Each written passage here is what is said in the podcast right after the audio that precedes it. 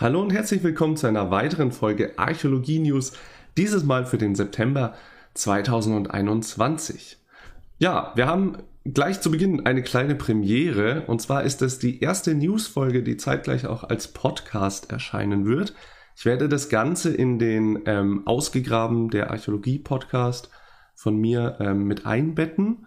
Also es wird keinen extra News-Podcast geben und ja, Dort könnt ihr euch das Ganze dann nochmal anhören oder ihr hört dann nur den Podcast.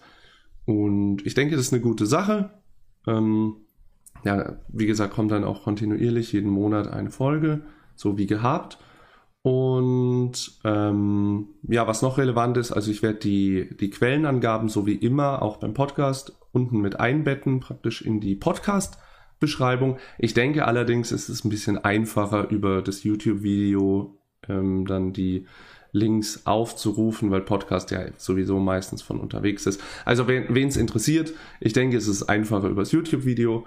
Ähm, angeben werde ich es auf jeden Fall ähm, im YouTube-Video und im Podcast. Also da müsst ihr euch keine Sorgen machen. Ich ähm, versuche zu vermeiden, dass ich äh, hier jetzt beim Sprechen beziehungsweise im Video ähm, auf ein Bild hinweise.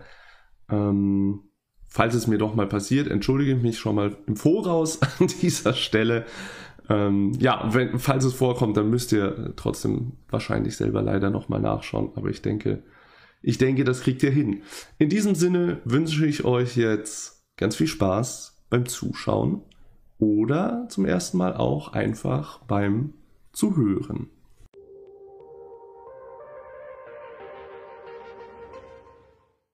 In Eppreichsdorf in Niederösterreich, circa 30 Kilometer südlich von Wien gelegen, wurde jetzt ähm, vor kurzem einer der bedeutendsten Funde der letzten oder wichtigsten Funde der letzten Jahrzehnte in Österreich gemacht. Und zwar wurde dort eine goldene Schale gefunden mit einem Sonnenmotiv.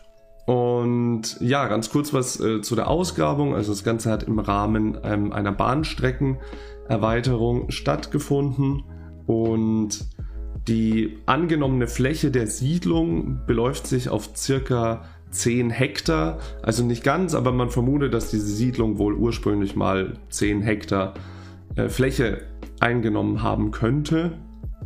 Und ja, dazu auch ganz spannend, also generell, in welcher Zeit befinden wir uns? Also wir befinden uns hier ähm, in der Urnenfelder Zeit, sprich 1300 bis 1000 vor Christus.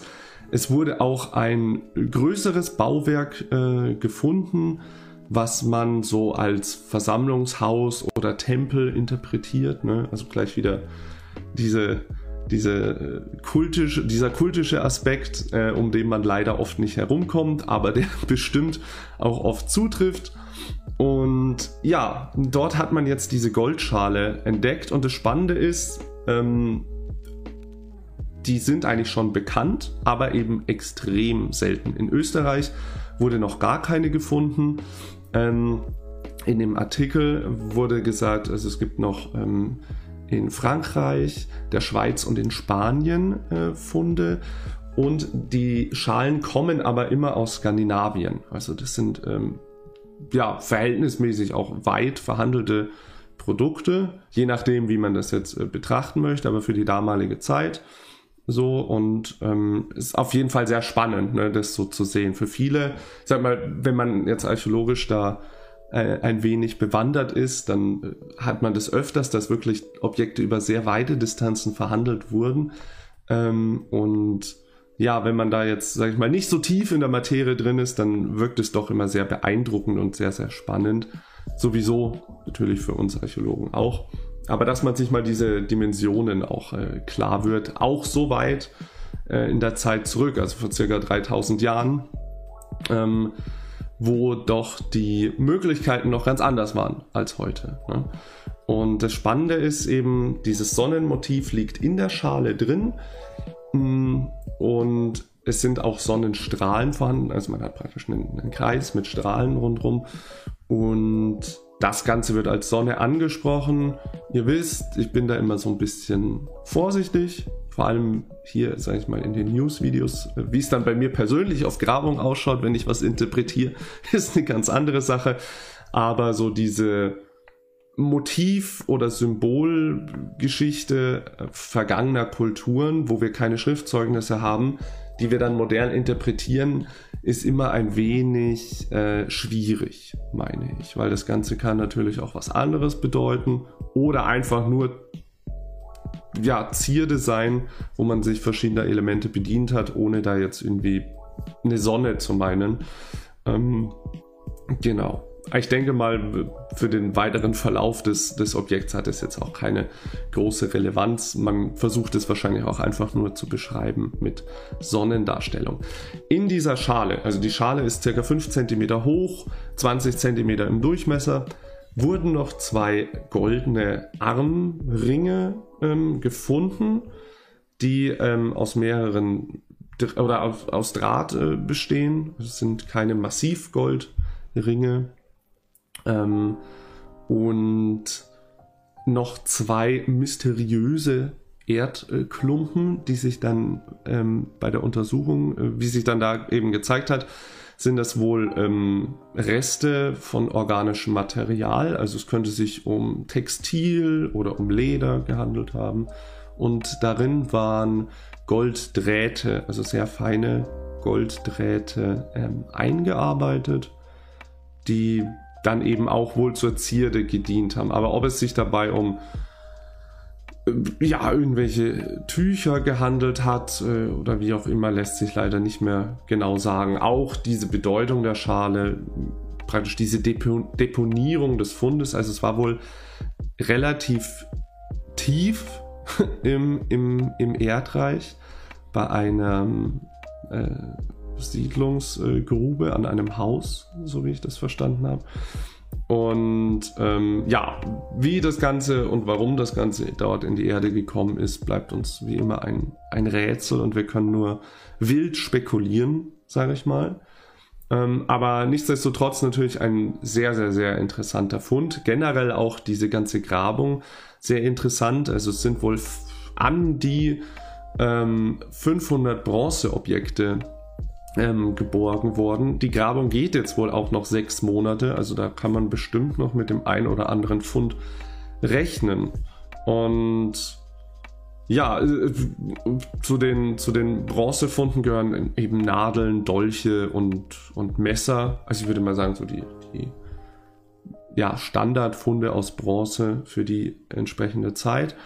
Und ähm, ja, wohl auch mehrere hundert Kilogramm äh, Keramik, äh, eine, eine große, eine große äh, Gewichtsangabe. Ähm, ja, und da wird man sehr viel zum Auswerten haben. Ich habe es gesagt, das Ganze geht noch sechs Monate und ähm, in Zukunft wird die Schale dann auch im Kunsthistorischen Museum in Wien äh, zu bestaunen sein. Falls einen das eben interessiert und man eh einen Wien-Ausflug äh, geplant hat, kann man sich ja da nochmal informieren, ob sie denn schon ausgestellt ist. Und dann könnt ihr euch das anschauen und euch von dem Motiv äh, ein eigenes Bild machen und selbst anfangen zu interpretieren. Spannender Fund, von dem vielleicht viele von euch mitbekommen haben, ist eine Nusstorte, die in Lübeck äh, gefunden wurde. Und bei diesem guten Stück, was jetzt auch gerne als Tortenmumie bezeichnet wird, handelt es sich um ja, eine Torte, die äh, eine Bombardierung Lübecks im März 1942 ähm, ja, überlebt hat, wenn man das so sagen kann. Ähm, bei dieser Bombardierung ist das Haus, äh, in dem sich die Torte dort befunden hat, äh, zusammengestürzt und es hat sich wohl eine Art Hohlraum gebildet, in der die Torte konserviert wurde und vor der Hitze und ja, Zerstörungskraft äh, der, der, Bombe bewahrt werden konnte. Sie ist nicht zerquetscht worden. Man erkennt es auch noch eindeutig, also man sieht es sehr, sehr gut, dass es sich um eine Torte handelt. Natürlich ist das Objekt verkohlt und verrußt, also man kann sich da jetzt nicht so ein wunderschönes Kuchenstück vorstellen, aber natürlich ein äußerst ungewöhnlicher Fund und auch ähm, weltweit hat sich die Presse darauf gestürzt. Also ganz viele Zeitungen aus aller möglichen, aus allen möglichen Ländern haben darüber berichtet. Auch ganz viele Museen haben schon angefragt, ob sie denn diese Torte ausstellen äh, dürfen. Ähm, und zum Objekt noch äh, selbst. Also man hat daneben wohl noch ein Kaffeeservice äh, gefunden und auch Schallplatten. Und die Interpretation ist jetzt, dass das wohl für eine Konfirmation dort äh, ja, aufgestellt war, was üblicherweise an dem Palmsonntag stattgefunden hat.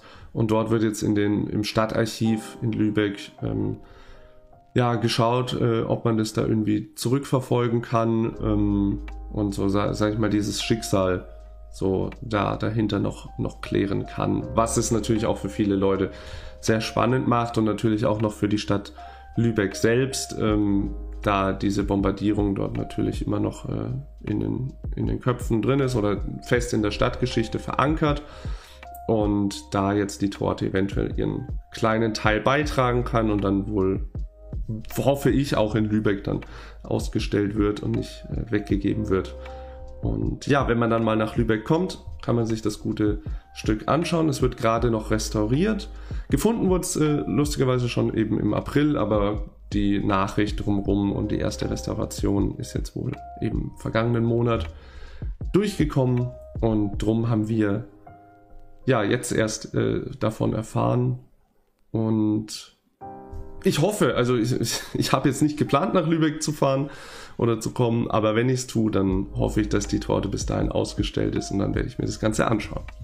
In Lincolnshire in England ist auch ein spannender Fund gemacht worden. Und zwar wurde dort ein Baumsarg entdeckt aus der frühen äh, Bronzezeit. Ähm, und dort wurde ein wohl sehr bedeutender Mann bestattet, der vor circa 4000 Jahren gelebt hat. Und ja, ich finde es eigentlich lustige an dieser oder auch sehr interessante an dieser Geschichte ist, wie das Ganze gefunden wurde. Und zwar dieser Baumsarg, muss man sich vorstellen, war sozusagen in einem ehemaligen Grabhügel drin. Ähm, und das Ganze ist wohl heute ein Teich auf einem Golfplatz. Und als es dann jetzt wohl so trocken war ähm, und Arbeiten an dem Teich vorgenommen wurden, haben die Mitarbeiter von diesem Golfplatz eben entdeckt, dass dort ein, ja, ein wichtiger archäologischer Fund äh, zum Vorschein kommt, haben dann Historic England informiert, die haben einen Geldzuschuss äh, gegeben und dann kamen Archäologen und Archäologiestudenten und haben das Ganze geborgen. Und ja, ist äh, auch mal eine, eine spannende Auffindungsgeschichte. Und zu dem Fund selbst, also Baumsärge, gibt es aus der frühen Bronzezeit 65 Stück bis jetzt ähm, aus Großbritannien. Ähm, aber der Erhaltungszustand von diesem Objekt ist eben extrem gut. Also das war wohl, also der Baumstamm war wohl in einer sehr, sehr dicken äh, Schlammpackung äh, konserviert und darum hat man jetzt eine, schon an Untersuchungen einige spannende Sachen herausfinden können. Und zwar handelt es sich bei dem Baum um eine junge, schnell wachsende Eiche. Und der Baumsarg hatte wohl auch einen Deckel, ähm, von dem auch noch Reste erhalten sind. Innen waren, ähm, war der Tote bestattet auf ähm, Blättern oder Pflanzen. Das wird noch weiter untersucht. Was man schon raus gefunden hat, ist, ähm, dass Eiben- oder Wacholderblätter darin waren. Also es wird noch geschaut, ob da weitere ähm, Pflanzenreste vorhanden sind oder ob man sich dann wirklich auf Eibe oder Wacholder festlegen kann oder ob beides wirklich drinnen äh, vorgekommen ist. Und bestattet ähm, war der Mann mit einer Axt ähm, und äh, diese Axtform ist auch extrem selten. Davon gibt es bisher nur zwölf Stück in äh, ganz Großbritannien. Und ja, der ähm, Baumsarg wird jetzt noch weiter untersucht, ob man da eben noch weitere Schlüsse ziehen kann. Und wenn dem so ist, werde ich wieder drüber berichten. Das war es an dieser Stelle tatsächlich auch schon wieder mit den News für den September. Dieses Mal leider ein wenig dürftig ausgefallen. Es wurden keine oder nicht so viele große bedeutenden Funde gemacht, wie wir es vielleicht äh, von anderen Monaten her gewohnt sind. Dafür wurde sehr viel Kleines, Lokales, ähm, ja, auch publiziert in den äh, Magazinen, aber ich sag mal fürs große Ganze nicht so ultra relevant. Darum habe ich das vorsortiert und aussortiert, ähm, um euch da immer so die, die Highlights vorstellen zu können. Wenn euch das Ganze gefallen hat, jetzt für die äh, YouTube-Zuschauer, dann lasst mir doch bitte einen äh, Daumen nach oben da, abonniert den äh, Kanal oder eben auch den Podcast und über Kommentare freue ich mich natürlich auch immer extrem. Wenn ihr über Archäologie mit mir diskutieren wollt, wenn ihr ähm, ein bisschen schauen wollt, wie man ähm, Steinzeitwerkzeuge hergestellt hat, wie man im Mittelalter so gelebt hat und solche Dinge, dann schaut auch mal auf Twitch vorbei. Da streame ich immer viermal die Woche. Ihr findet auch in YouTube in den Kommentaren den Link. Ähm, und ja, an den Wochenenden bin ich dort meistens draußen unterwegs und zeige euch aus verschiedenen Freilichtmuseen ein paar Eindrücke. Und da können wir auch ähm, gerne Vorschläge von euch äh, in die Tat umsetzen. Ich freue mich auf euch. Macht es gut. Habt noch einen schönen Tag. Und wir sehen oder hören uns ganz bald, hoffe ich. Bis dann. Macht es gut.